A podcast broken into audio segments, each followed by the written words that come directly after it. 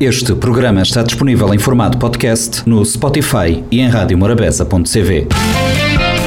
40 Graus de Morabeza, o talk show das suas tardes, de segunda a sexta, depois das três. Olá a todos, sejam bem-vindos a mais uma edição do Compacto de 40 Graus de Morabeza. Na segunda, trouxemos uma entrevista da RFI com o artista cabo-verdiano Mário Marta, onde ele fala do seu percurso e uh, do seu projeto de turnê uh, para este ano. Na terça foi uh, dia de termos Ana Lima, agência reguladora multissetorial da economia, engenheira que esteve a conversa com a Erika Chant. Quarta-feira foi dia de conhecermos o projeto da TEDx Praia com o IDJ, Instituto do Desporto da Juventude, e na quinta foi a vez de Ailton Tolentino nos falar de E-Fatura, a fatura eletrónica no Norte Empresarial, programa com a parceria da Câmara de Comércio de Parlamento. Esses são os principais assuntos abordados ao longo da semana no compacto do 40 graus que vamos conferir a partir de agora.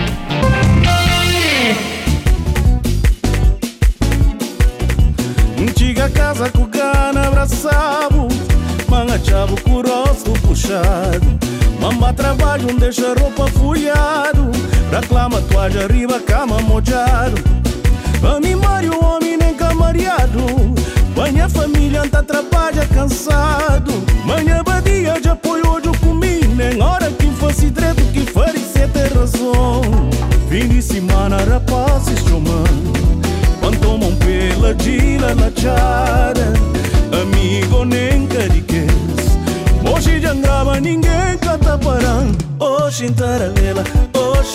vela, hoje vela Se crê cacha nada Mário Marta é a nova voz de Cabo Verde. O cantor que partilha raízes com Guiné-Bissau e Cabo Verde é dono de uma voz inconfundível e a aposta em gravar temas originais foi ganha logo com o primeiro single que lançou. Aguenta é o Funaná, onde Mário Marta conta com a participação de Lura e teve reconhecimento internacional imediato. Recentemente, nos Estados Unidos da América, com Aguenta, Mário Marta venceu os International Portuguese Music Awards na categoria Best World Music. E enquanto aguardamos pelo lançamento do álbum a ser editado pela Broda Music, Mário Marta continua a somar reconhecimento. Com o single Boa, está nomeado para os prémios Cabo Verde Music Awards nas categorias Melhor Intérprete e Melhor Coladeira do Ano. Mas se só agora é que Mário Marta assume o centro do palco ao lançar os primeiros trabalhos discográficos em nome próprio, um facto é que o menino que nasceu numa família de músicos, desde criança que vive no planeta música. Por exemplo, Cesário Évora e Tito Paris são apenas dois dos nomes da música de Cabo Verde que fizeram parte do cotidiano de Mário Marta e das tocatinas que aconteciam na casa da família em São Vicente. A RFI foi ao encontro do cantor, para conhecermos um pouco melhor a nova voz de Cabo Verde. Mário Marta começa por nos falar do prémio que acaba de ganhar nos Estados Unidos da América e como foi a reação ao vencer os International Portuguese Music Awards na categoria Best World Music.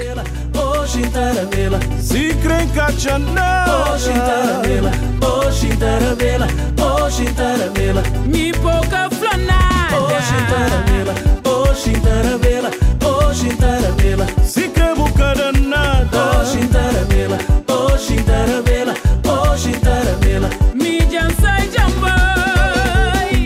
fiquei muito, muito feliz. É o primeiro trabalho que eu faço, é o primeiro single que eu faço. Concorri numa de, ok, é um prémio que poderá dar visibilidade, todo artista quer isso, mas e foi o Tito Paris, um dos grandes senhores da música de Cabo Verde, que anunciou o prémio. Quando eu vi que foi o Tito, eu disse: Esta coisa é minha, este prémio. Senti, houve um misto de. Disse: Este prémio é meu. Porquê é que foram buscar o Tito no meio de tanta gente diferente a cantar em inglês e cantar, para anunciar o prémio? E quando ele disse Mário Marta, claro que sim, foi, fomos efusivos lá em casa e comecei a receber muitas chamadas de familiares todos, não sei o quê, as pessoas que já sabiam que esse prémio ia ser atribuído. Portanto, foi uma felicidade gigantesca.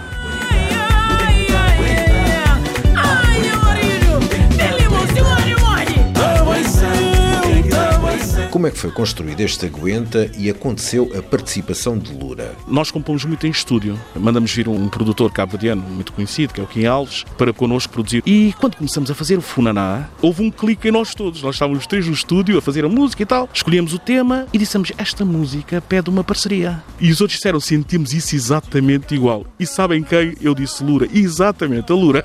Aí eu liguei para ela. Eu disse: Ó, vou ligar para ela já. E eu liguei, ela estava em Oslo, ia fazer um, concerto qualquer, e eu disse: Lura, estamos aqui a fazer uma música, não sei como é que estás de agenda e de disponibilidade, mas esta música é a tua cara. Esta música escolheu-te. Ela ficou toda contente, disse: Ó oh, Mário, eu não vou falar com ninguém, mas desde já devo dizer que sim, aceito, contigo aceito fazer a música. E foi assim. Dias depois ela chegou, fui-lhe mostrar a música para ela ver a tonalidade, como é que estava, acabamos de escrever a música, nós, depois apresentamos a Lura, ela gostou, aceitou e gravou na hora. É muito espontânea ela também e é muito eficiente. Há um prazer particular em fazer um dueto? Eu vejo a música como sendo uma partilha. É uma coisa que eu sempre senti. E desde muito novo venho cantando e partilhando os espaços ou palcos com as pessoas que estão presentes. Portanto, para mim é muito natural uh, os duetos, aliás, só faz sentido para mim, haverem duetos. Com a Lura aconteceu porque, para já, nós somos compadres. Convivemos e já cantei com ela variedíssimas vezes. Sou um fã incondicional dela, da voz, da postura. Portanto, foi muito espontânea essa, essa, essa escolha e essa, essa partilha entre nós. O Mário Marta nasceu na Guiné-Bissau e aos 4 anos foi viver para Cabo Verde. Essa alegria na partilha da música está ligada à forma como a música é vivida nesses países? Eu sou de uma família musical. O meu avô sempre proporcionou, em casa dele, tocatinas, né, onde iam muitos músicos, muitos cantores, aos fins de semana. Ele tinha um restaurante, então ele era um agregador. O meu avô era o agregador mor que eu conheci. Todos os fins de semana tinha que ter uma panela de feijoada, uma travessa de peixe frito, aquelas coisas, né, para proporcionar o, melhor convívio. E iam para lá muitos músicos conhecidos, a Cesária Évora, o Tito Paris, e, isso não na Guiné, em Cabo Verde. Porque a minha tia, com quem eu cresci, ela também tem esse veio e conseguiu também criar esse ambiente na casa dela onde iam todos os músicos, todos os cantores e faziam sextas e sábados grandes tocatinas. E o Mário Marte era chamado para participar nessas tocatinas? Muitas vezes, às vezes até estava a dormir. A dormir, ia-me acordar, não sei quem é para vir cantar. Ei, eu, pronto, lá ia, era um tio meu. Eles todos gostavam que eu cantasse e cantavam muitas vezes em dueto com o Tito, em miúdo, espontaneamente. Não tinha escola, mas ouvia. Fui aprendendo e bebendo com, com aquela gente toda. E chamavam para ir cantar. E eu, pronto, animava aquilo um bocado, pequenininho, engraçadinho, né?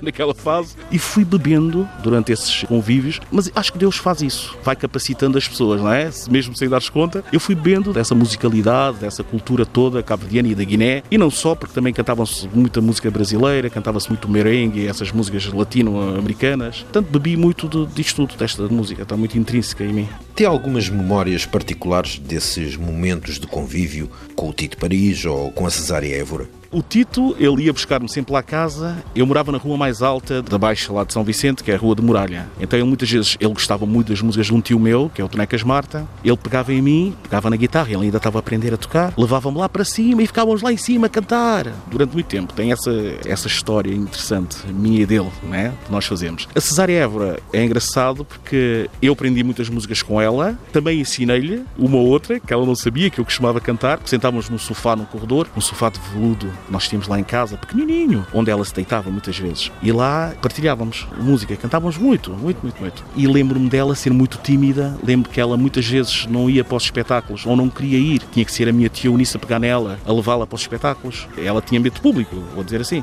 E tínhamos um gravador em casa, naquela altura não havia muitos, né? Tínhamos um gravador onde a minha tia gravava a voz dela, canta, Sária, canta para ouvir a tua voz como é especial. E ela cantava, né? sim, mas uh, ela tinha medo do público? Recusava-se, tinha que ser a minha tia levá-la para os concertos. Criou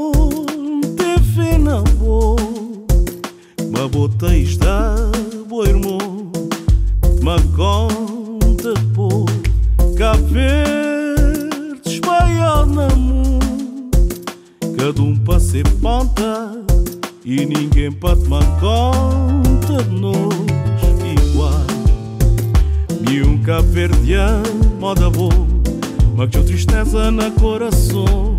Tá chorar quem fica na chão, nos terra, que hoje te tá esperar para pôr, que tu tá na boa mão, criou, e teu orgulho um tem, doia para mundo Manha irmão boe Crioulo E teu orgulho um pra mundo dizer Manha irmão boe Criou, criou, criou E como é que se inicia a carreira artística do Mário Marta em Portugal? Eu deixei Cabo Verde, fui para a Guiné trabalhar, depois da Guiné fui para Angola e depois, de passagem, que eu estava a vir de Angola para ir para Cabo Verde, resolvi ficar. E um ou dois meses depois, muito movido pela minha prima Ineida, porque ela gostava de me ouvir cantar, e dizia: Tu tens que cantar, mesmo, é, como cantor. E eu dizia: Eu gosto, mas não, não sei se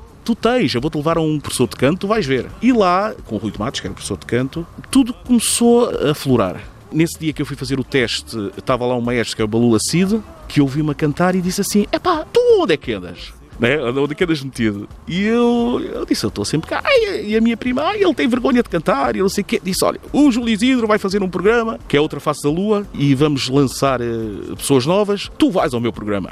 Disse, canta uma música. E eu disse, mas cantar que música? Eu só sei mornas e cola... Mentira, né? Eu... eu fiquei com medo. E ele disse, olha, eu conheço uma morna. E tocou uma morna que é do meu tio, Necas Marta. E eu disse, ah, que eu sei cantar. E ele disse, pá, tu vais ao programa. E ele a dizer, tu vais ao programa. Chego no programa, ele dizia, não, tu tens que cantar é uma música em inglês. E fui cantar uma música dos Beatles, Here, There and Everywhere, everywhere que eu aprendi no dia cantei, sabes? Quando se aprende uma música no dia, não está amadurecida, o inglês não é aquele inglês perfeito. e a partir daí, como é que foi? A partir daí, um dos cantores do gospel, do Shout, viu-me no programa e eles estavam a precisar de tenores. É tudo muito próximo. O Jorge era do Shout, Shout Sara Tavares. O Tó Cruz ia fazer o lançamento do CD dele e estava a precisar também de uma voz. Bem, entrei para o coro do Tó Cruz e entrei para o Shout. Nessa mesma altura. Foi muito rápido. E eu desejei isso. Um dia disse assim: eu gostava, porque eu gosto sempre de ouvir, gostei de ouvir gospel, disse eu gostava de cantar numa banda assim com muita gente e não sei o quê. E aconteceu, parece um milagre. Pode-se dizer que a experiência no Shout foi uma escola? Completamente, sim. Tanto é que hoje eu projeto muito a voz quando canto, muito por ter vivido e vivenciado essa escola, entre aspas, que foi cantar uh, no salto. Eu projeto muito a voz. Agora que eu canto mais, mais calmamente, parece que às vezes eu sinto-me estrangulado, que eu tenho aquela necessidade de querer expandir, não é? foi uma escola fenomenal. A nível musical, foi, foi. Depois do single de apresentação Aguenta, já existem mais dois singles na rua. Que temas são esses? Um chama-se Crioulo, que é dedicado ao crioulo da diáspora, e o outro é Boa, que é dedicado. É, é uma, uma malandragem, né? A coladeira é uma malandragem em Cabo Verde, né? E é dedicado às mulheres. Às mulheres que suportam os homens malandros. Teve muito boa recepção, receptividade. Está indicada como a melhor coladeira do ano em Cabo Verde, nos prémios do CVMA, e eu estou indicado como melhor intérprete nestes mesmos prémios. Mas mesmo assim é me crer.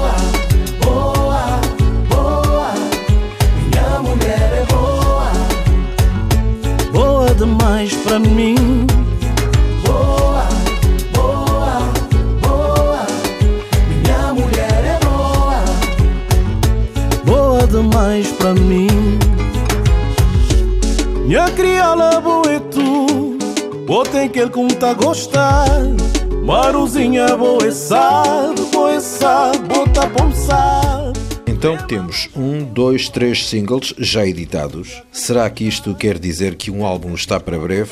Exatamente, tocou no ponto certo. O álbum está gravado. Portanto, surpresas para breve a caminho, mas para bem breve. E nessa altura eu virei cá, se me convidar, terei muito gosto em partilhar com o público a minha música, onde eu canto todos os géneros de Cabo Verde, pelo menos os mais importantes: o batuco, talé abaixo, morna, coladeira, funaná, isto é mais funaná, todos com pronúncias diferentes, o crioulo tem nuances. E então eu canto com as pronúncias de cada uma das ilhas, com os ritmos de cada uma das ilhas. Está muito animado, fresco e vivo e terei muito prazer em partilhar com o grande público. Aliás, eu quero abraçar o mundo com estas músicas e com o meu álbum. Né? Uma última questão. Quando é que vamos poder ver o Mário Marta ao vivo? Há concertos agendados? tenho concertos já para Cabo Verde. Tem a ver com o lançamento do CD, que será em novembro, em Cabo Verde. Quando eu voltar, já se está a trabalhar em promoções do CD cá em Portugal e possíveis concertos, naturalmente. Ouvimos o cantor Mário Marta, de Lisboa, Luís Guita, para RFI.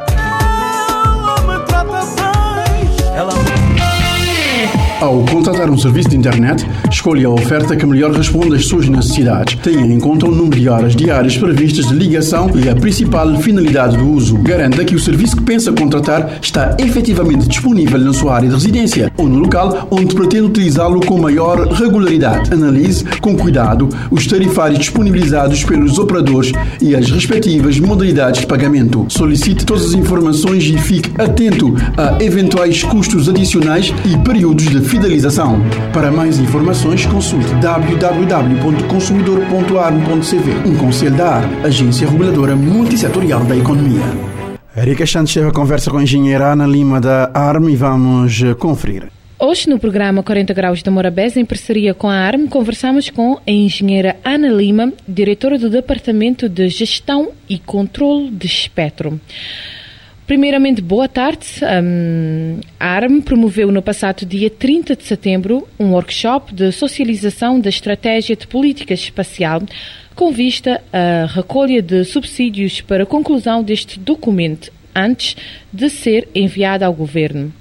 Para iniciarmos esta conversa, pedia-lhe que fizesse uma breve apresentação da proposta da estratégia de política espacial. A Estratégia de Política Espacial de Cabo Verde é um documento que define algumas orientações que vai permitir ao país tirar benefícios do setor espacial em diversos domínios, como comunicações, agricultura, segurança, mar, economia digital, entre outros. Essa estratégia define cinco pilares de atuação e também pilares de contexto são pilares que são necessários para implementar e executar a estratégia. Como, por exemplo, de pilares de atuação, temos a utilização de dados e sinais espaciais, que dá indicações como é que nós podemos usar os dados que são recolhidos a partir do espaço, para meteorologia, para segurança, controle da zona económica exclusiva, agricultura, etc. O outro pilar, a exploração de posições orbitais, de todos os países têm posições orbitais atribuídas pela União Internacional das Telecomunicações e mostra como é que, mesmo que Cabo Verde não tenha intenção de fazer lançamento de satélite, pode usar essa posição orbital. Por exemplo, pode fazer concessão para outra entidade em troca de alguns benefícios. Uh, tem também outros pilares, como desenvolvimento setor privado, capacitação, presença internacional.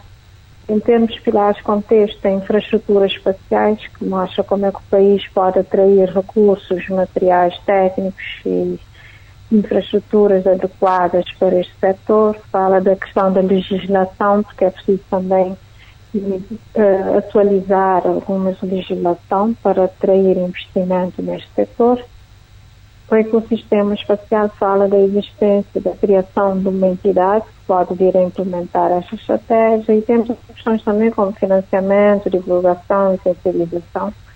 Cada um desses pilares define alguns programas e dentro de cada programa nós vamos encontrar quais são as ações e os resultados esperados para cada um. Qual é o propósito deste documento e que importância representa para o nosso país no que diz respeito, por exemplo, à segurança marítima e às comunicações e economia digital? O objetivo é dotar o país de uma estratégia política espacial que permite fiscalização da zona económica exclusiva, que permita o desenvolvimento e utilização das tecnologias espaciais em benefício para a sociedade cabo-verdiana em geral, contribuir para a melhoria da qualidade de vida, geração de riqueza, ofertas de emprego. É ter um documento que tenha de forma clara quais as orientações para, que o país pode seguir para utilizar o espaço em seus benefícios, estipular as metas, ações concretas para a operacionalização dessas Relativamente à importância para a segurança, as tecnologias espaciais podem ser utilizadas para o controle e defesa das fronteiriças, para a questão de segurança aérea e marítima, que é usado para navegação, para monitorização de mares e zonas costeiras, também para detecção de atividades criminosas e ainda para comunicações de emergência. A nível de comunicações e economia digital, essas tecnologias podem trazer benefícios, por exemplo, para a integração de áreas isoladas por meio de comunicação via satélite, ou zonas que não têm comunicação terrestre, e também para a massificação de tecnologias de informação, para fazer expandir a internet de banda larga também. Além destes benefícios um, que acaba de apontar, que outros pode Cabo Verde explorar no setor espacial? espacial? Cabo Verde também pode ter benefícios em setores como, por exemplo, o ordenamento de território. As imagens recolhidas a partir do espaço podem ser usadas para o planeamento e uso dos solos, para cadastro de imóveis, também na agricultura, ambiente e pesca, na proteção de solos, para monitorização de colheitas, monitorização ambiental, para combate à pesca ilegal. Pode ser usada também na meteorologia, para previsão do tempo e do clima, e também no setor da educação, para capacitação, investigação e ensino. Quais foram os grandes contribuintes que a ARM recebeu durante o workshop de socialização das estratégias de política espacial? Na verdade, o workshop serviu como via para a apresentação da estratégia aos players, também para a prestação de alguns esclarecimentos. Recebemos alguns comentários durante o workshop. Contudo, continuamos ainda abertos à recepção de mais contributos que podem ser enviados pela plataforma digitais que a ARM tem disponível. Quando é que a ARM pensa concluir este processo? Uh, provavelmente num período máximo de um mês, a ARM já terá a estratégia concluída e pronta para ser submetida ao governo para aprovação. Que balanço faz desse workshop de socialização de estratégia nacional de política espacial? Eu penso que foi positivo, pois foi possível dar a conhecer a estratégia de diversas instituições e entidades cabo-verdianas que ainda não tinham conhecimento da realização dessa estratégia. Ainda também foi possível mostrar os benefícios que o setor espacial pode trazer para os seus setores em particular e também para o país em geral. Para concluir esta conversa, pedia-lhe que comentasse os seguintes dados apresentados por si durante o workshop. Segundo a estatística, a estatística, uma empresa alemã especializada em dados de mercado e consumidores, o volume de negócio no mercado espacial passou de 216 mil milhões de dólares em 2009 para cerca de 446 mil milhões em 2020. Realmente, o volume de negócios da economia espacial tem vindo a aumentar de ano para ano. Mesmo em 2020, que foi um ano marcado pela pandemia que afetou negativamente diversos setores, foi um ano positivo para a economia espacial. Isto porque cada vez há um número cada vez maior de países que têm apostado neste setor, têm gerado diversos produtos, serviços e empregos. Particularmente em 2020, as tecnologias espaciais foram utilizadas para contornar os constrangimentos causados pela pandemia. Em alguns países houve grande aumento do tráfego de redes, aqui em Cabo Verde também, e para alguns países se irem adotar fazer comunicação via satélite como alternativa às redes terrestres e passaram a prestar diversos serviços de internet para as zonas rurais, as zonas remotas e fazer-se chegar serviços como a telescola, a telemedicina e vários outros serviços à população, tudo através da comunicação via satélite. Obrigada, Ana Lima, pela sua participação aqui no nosso 40 Graus de Morabeza. Nada, Os serviços de telefone fixo, água e energia elétrica são considerados serviços essenciais. Sem eles, a qualidade de vida das pessoas fica severamente diminuída. Os prestadores de serviço estão obrigados a faturar o cliente com regularidade e periodicidade mensal. O utente tem direito a fatura mensal com valores devidamente especificados. O fornecimento de serviço não pode ser interrompido sem pré-aviso mínimo de 15 dias, salvo em casos de força maior. Para mais informações, consulte www.consumidor.arm.cv. Um conselho da ARM, Agência Reguladora Multissetorial da Economia. Foi realizado no sábado passado na cidade da Praia a terceira edição do TEDx Praia, intitulado Tunuca, um evento que juntou vários jovens, nomeadamente um, da agricultura, turismo, economia, um, empreendedorismo e muito mais. Um, muito boa tarde. Qual foi o objetivo desta iniciativa e como é que funciona o TEDx? Um, bom, o objetivo de, da iniciativa é dar palco a ideias, a provocações, a experiências que podem de alguma forma contribuir para o desenvolvimento da nossa comunidade, para o desenvolvimento pessoal, não é, do país e, e do mundo. O TED é uma, uma plataforma global que acredita que a partilha de grandes ideias, a partilha de ideias pode ser um motor de transformação um, desde o nível individual ao nível global.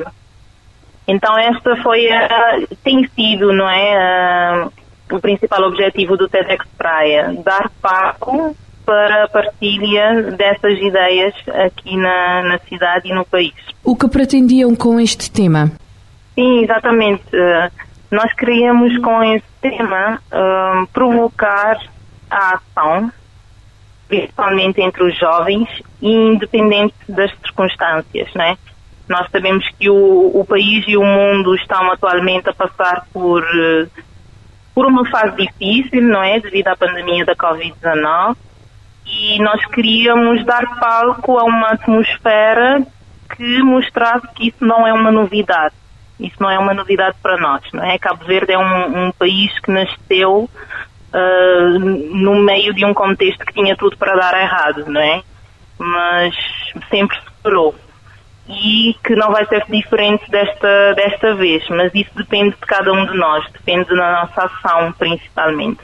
Então foi, foi esse o, o nosso objetivo, chamar essa, essa vontade, essa certeza de que se nós agirmos e, e seguirmos aquilo que nós, uh, aquilo que nós acreditamos, as coisas dão certo. Que mensagens esta terceira edição deixou? Nós, tive, nós tivemos em palco um, sete oradores de áreas totalmente diferentes, mas que trouxeram uh, a mesma conversa de base, não é? Uh, tivemos oradores que estão da área do empreendedorismo e que tiveram sucesso na vida graças ao seu trabalho, à sua capacidade de trabalho e de acreditar. Nós tivemos oradores que falaram sobre o turismo e a nova cara que precisamos e que podemos dar ao turismo em Cabo Verde uh, nesta nova oportunidade que nós vamos ter, uh, nós estamos a ter, não é? Uh, depois dessa, dessa pandemia, com a calma da pandemia. Nós tivemos oradores que falaram sobre as tecnologias e a inovação e, e, a inteligência artificial, não é? Que é o agora do mundo, que Cabo Verde tem feito uma aposta e que precisa continuar a, a apostar e a, e a, investir para que nós possamos acompanhar a, a tendência mundial. Nós tivemos três voltados para o continente africano, né? tivemos um, um, convidado da Nigéria, tivemos uma convidada do Benin e tivemos um cabo-verdiano a defender a positividade do West África, não é? Uh, chamando a atenção para essa importância também de Cabo Verde olhar para o continente. Nós somos africanos e, se calhar, uh, a oportunidade não é está no nosso continente então é preciso olhar uh, para o para o continente a importância do TEDx é, é isto não é? é provocar essas conversas chamar atenção para essas atitudes e uh, promover uma atmosfera de, de ação de transformação No seu entender, que dificuldades vêm se mostrando para a realização de iniciativas deste género? Não acredito que, que hajam impedimentos, não é? Mas o TEDx é uma plataforma diferente. Uh, por ser uma plataforma global, não é? Por ser uma, uma iniciativa que é realizada em vários cantos do mundo, todos os dias, para ter a ideia, são realizados mais de 100 TEDx, né? são cerca de 3 mil por ano, e seguem todos o mesmo padrão e o, o mesmo formato. Né? Essa, essa, ideia de que no máximo de 18 minutos é, é possível passar uma informação, passar uma provocação e inspirar uma pessoa realmente à ação. Uh, sem ter o, o, o, direito à resposta, sem ter a interação, não é? E depois partilhando essas ideias na plataforma online do TED, que depois é disponibilizado no YouTube, a nível global. Então, um, um talk que é feito em Cabo Verde, que é feito na praia, pode ser acessado em qualquer um, em qualquer parte do mundo e inspirar uma pessoa em qualquer parte do mundo. Assim como uma pessoa que esteja em qualquer parte de Cabo Verde pode acessar o YouTube ou a plataforma do TED e se inspirar com um talk, com uma conversa que foi tida uh, no Japão, na China e em qualquer outro lugar. Como tem sido o processo de aceitação dos jovens em relação ao TEDx? Tem sido muito boa, tem sido maravilhoso, na verdade. Nós este ano trouxemos um diferencial. Uh, nós levamos o TEDx Praia para as comunidades. Então estivemos em cerca de sete comunidades aqui, na, aqui em Santiago. Fomos para Eugênio Lima, fomos para o Brasil, fomos para a Ponta d'Água, uh, fomos para Tarrafal, São Domingos, não é? Para apresentar o TEDx, mas também para criar um ambiente de discussão de ideias, um ambiente de partilha daquilo que é bom que está a ser feito nas próprias comunidades e, portanto, tivemos um grande envolvimento de, de jovens, muito mais daquilo que eram as nossas expectativas e o feedback tem sido tão bom que acabamos com uma agenda de pós-eventos, não é? Que inicialmente não tinha sido programado. E estamos constantemente a ser contactados por jovens, um, associações que querem levar essas conversas para os seus, para os seus bairros. Como tem sido esta relação de parceria com o Instituto do Desporto e Juventude? Sim, sim, é, é natural. O IDJ, como nós costumamos brincar, é a nossa casa, não é? É, é a casa dos jovens e nós fomos muito bem recebidos uh, desde o primeiro momento que fomos apresentar o, o, projeto e o IDJ foi um dos primeiros parceiros a realmente assumirem um compromisso com o TEDx Praia, a apoiarem e tenho a certeza que vamos continuar a, a trabalhar juntos nesses pós-eventos, mas também para os próximos eventos, né? É, o TEDx Praia tem sido um evento realizado por jovens desde a primeira edição. Uh, tem sido os jovens a impulsionarem, não é? Para ter a ideia, cerca de 90% do, da equipa do TEDx Praia deste ano está abaixo dos 30 anos, não é? E temos muitos que realmente estão mesmo abaixo dos 22 e pronto, é uma, é uma iniciativa de jovens e é, faz todo o sentido que, que o IDJ seja, seja um parceiro. Em relação às plataformas digitais, onde e como podemos encontrar-vos?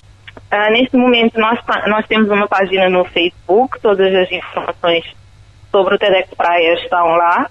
Estamos no Instagram, no LinkedIn, e estamos na fase final de preparação do nosso site, deve sair uh, no final de outubro. Neste momento estamos uh, a aguardar a resposta do, do, do, TED, não é? Que é o, que é o chapéu do, do TEDx. Nós já submetemos os vídeos do evento e estamos à espera que eles façam todo, todo o trabalho de aprovação e que lancem na sua plataforma para que nós possamos também partilhar. Então, os vídeos do evento ainda não estão disponíveis, isso é um processo normal, uh, mas assim que o TED os liberar, nós, nós vamos tê-los também no, no, nos nossos canais. mas é possível entrar, por exemplo, no YouTube, não é? E acessar os, uh, os vídeos dos TEDx Praias, primeira edição e segunda edição, e também do TEDx Mindelo, não é? Tivemos um TEDx Mindelo em 2019 e também os vídeos podem ser encontrados no YouTube. Norte Empresarial, um ponto de encontro entre empresas, empresários e negócios. Um espaço da Câmara de Comércio de Barlavento para ouvir todas as quintas-feiras, depois das três da tarde, no 40 Graus. Norte Empresarial, na Morabeza.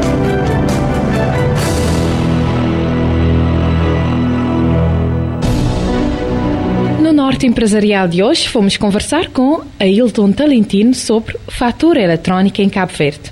Ao longo do programa, iremos entender um pouco sobre este documento que visa facilitar a vida de muitos cabo-verdianos. Primeiramente, boa tarde. Antes de mais, como funciona a fatura eletrónica? Eh, muito boa tarde. Antes de mais, queria agradecer uh, o convite e a oportunidade de estar aqui hoje convosco uh, a falar um bocadinho sobre a fatura eletrónica.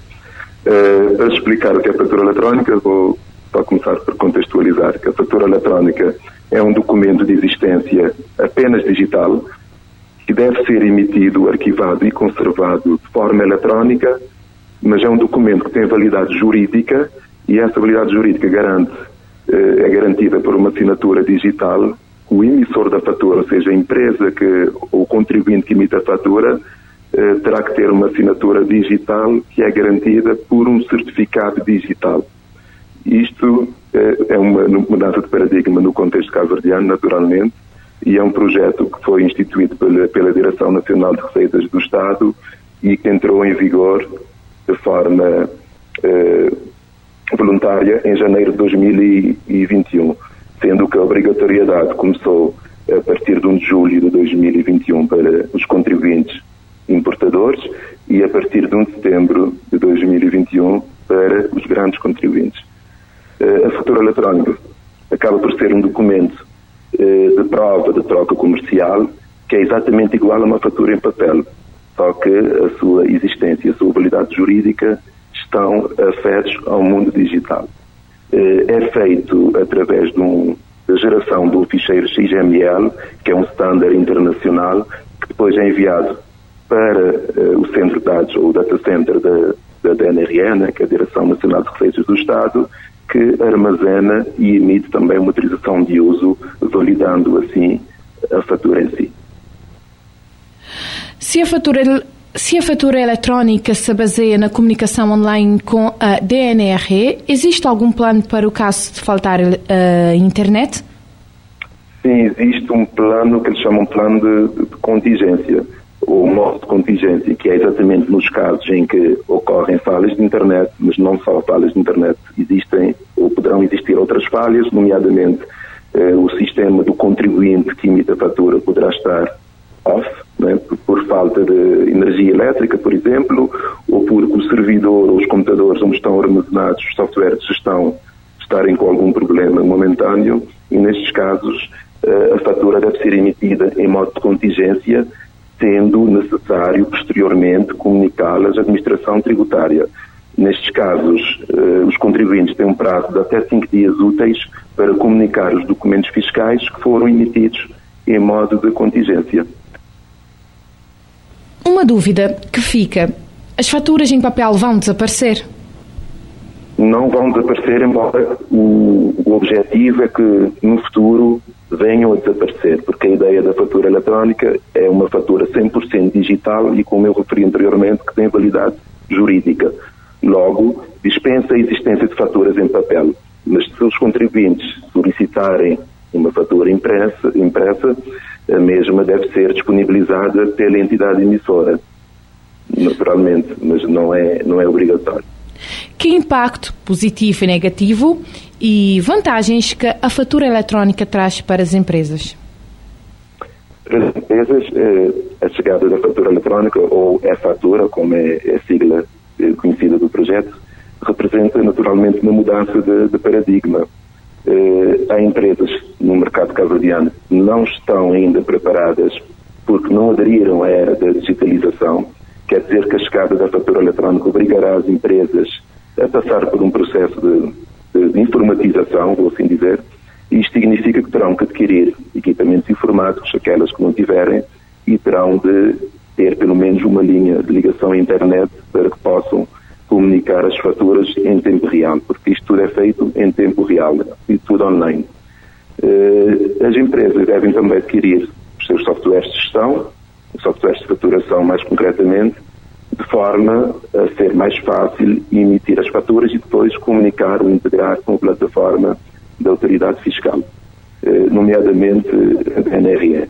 Uh, naturalmente existirão casos em que empresas muito pequeninas ou que não têm necessidade de emitir um, um volume grande de documentos, para essas empresas a autoridade tributária disponibilizou um emissor público gratuito que fará com que elas possam diretamente no portal as faturas e elas ficam automaticamente registadas eh, do lado da autoridade fiscal.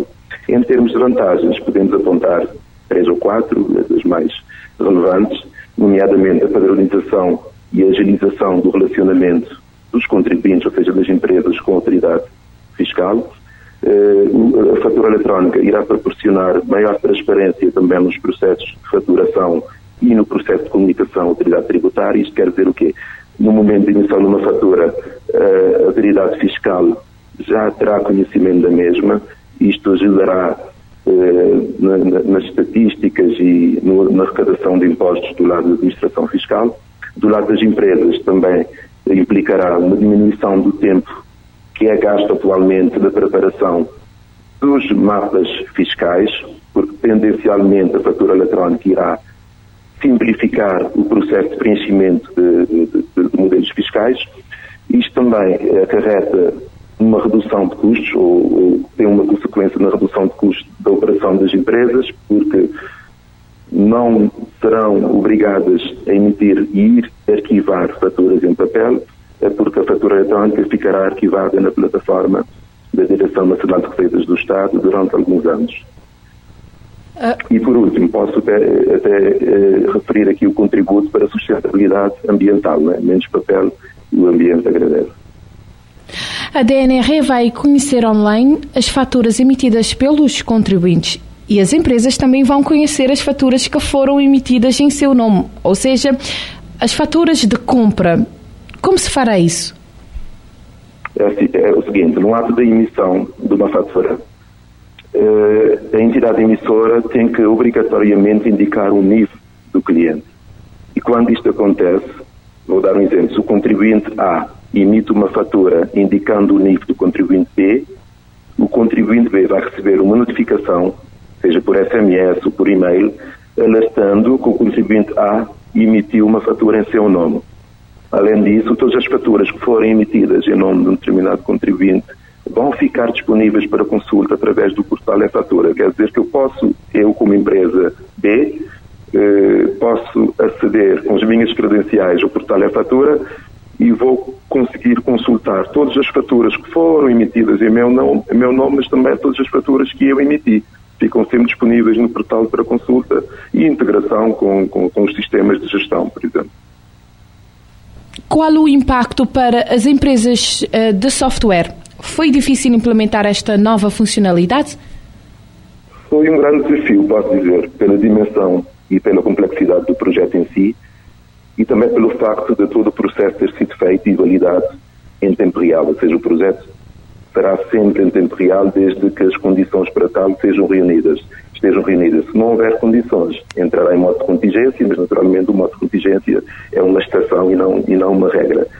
Eh, são muitas regras de validação que, que, o projeto impõe e as transações, por, por serem em tempo real, eh, isto acarreta para os softwares de gestão, para as empresas desenvolvedoras de software de gestão, eh, cuidados na, no, no desenvolvimento e nas validações para que eh, no momento de emissão das faturas, não, não ocorram falhas, pelo menos falhas derivadas dos softwares, não é? porque outras falhas, como falha de energia, falha de internet, etc., essas são, são falhas que poderão ocorrer a qualquer momento e que estão eh, previstas no âmbito do projeto também. Uh, como se vai proceder a atualização dos sistemas informáticos?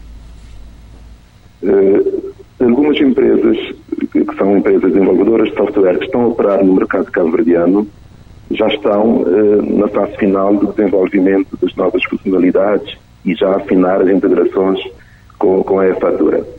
Depois de concluída esta primeira fase, o que vai acontecer é que as empresas vão ter que disponibilizar as novas versões uh, aos seus clientes e os, os, clientes, por sua vez, que são as empresas utilizadoras destes, softwares, terão que atualizar os softwares que têm dentro de portas e também passar por um processo de formação para que possam conhecer as regras de emissão de, das faturas eletrónicas. Só queria aqui referir, quando estamos a falar de fatura eletrónica, eh, é o nome que a DNRE deu ao projeto, mas na prática são um conjunto, é um conjunto de, de, de, documentos fiscais eletrónicos, nomeadamente fatura, fatura recibo, nota de crédito, nota de débito, talão de venda e documento de transporte. Portanto, estes são os documentos que compõem uh, o projeto de fatura eletrónica e que a DNRE chama de documentos fiscais eletrónicos que obrigatoriamente têm que ser comunicados de forma eletrónica e online. A primavera já está preparada? Sim, felizmente sim. Eh, o caminho foi longo, mas já estamos preparados. Inclusive, iremos disponibilizar uma primeira versão ao mercado já no próximo dia 8 de outubro, esta sexta-feira. Na, semana seguinte, 12 de outubro, também está prevista uma sessão de formação para as empresas utilizadoras eh, das soluções de primavera. Um, e depois da fatura eletrónica, o que nos espera? Bom, a fatura eletrónica está, como eu referi anteriormente, numa primeira fase, a mais visível para as empresas nesta primeira fase, que é a comunicação imediata das faturas à DNRE, mas, no entanto, a fatura irá permitir outras possibilidades no futuro que serão implementadas gradualmente à medida que o projeto vai avançando. Temos conhecimento, por exemplo, que a DNRE pretende implementar outras reformas num futuro próximo, eh, nomeadamente o autopreenchimento das declarações fiscais, eh, cabendo depois ao contribuinte apenas confirmar os dados e as informações. Porquê? Porque as informações já vão estar do lado da DNRE. Da DNRE porque as faturas serão comunicadas em tempo real. Eh, também podemos referir a simplificação ou, no futuro, a dispensa de formulários para o cumprimento de algumas obrigações fiscais, bem como a automatização e simplificação dos processos de reembolso do IVA, entre outras vantagens. Irá também ser implementado, a partir de janeiro de 2022, outro projeto estruturante, que é o SAFT-P. O SAFT é um ficheiro de auditoria fiscal, também em formato normalizado XML, que tem como objetivo permitir a exportação de qualquer informação contabilística, dados de inventários, etc., também num formato legível e um standard internacional que é, que é o XML. A partir de, de, de, janeiro de 2023, peço desculpas, a partir de junho de 2023, as empresas já vão ter que entregar o ficheiro SAP referente ao ano 2022, ou seja, entre em vigor a partir de 1 de janeiro de 2022, sendo que a entrega é anual e a entrega deve ocorrer até junho do ano seguinte ao ano em análise neste caso o SAF da contabilidade, que é o exemplo que eu estou a dar. Mas depois existirão outras nuances, outras variantes do ficheiro SAF, nomeadamente o SAF para comunicação de inventários e outros tipos de SAF também de, de comunicação de outras situações a nível fiscal. Obrigada, Ayrton, pela sua participação aqui no nosso 40 Graus de Morabeza. Muito obrigado, eu que agradeço pela oportunidade. Votos de uma boa tarde. Muito obrigado. Norte Empresarial, um ponto de encontro entre empresas, empresários e negócios. Um espaço da Câmara de Comércio de Barlavento para ouvir todas as quintas-feiras, depois das três da tarde, no 40 Graus. Norte Empresarial, na Morabeza. Edição do Norte Empresarial no 40 Graus de Morabeza. Seguimos com música, já já teremos a opinião, o direto da Ilson Martins. Recuperamos aqui o direto da Ilson Martins da Cidade da Praia. Foi o compacto do 40 graus de Morabeza. O programa vai ao ar de segunda a sexta, entre as 13 eh, e as 4 da tarde, com reposição depois das 10 da noite. E o compacto sai eh, no domingo neste formato de eh, entrevistas. E poderá ser acedido em www.radiomorabeza.cv no espaço dos podcasts. 40 graus de Morabeza, o talk show das suas tardes, de segunda a sexta, depois das três. Este programa está disponível em formato podcast no Spotify e em radiomorabeza.cv.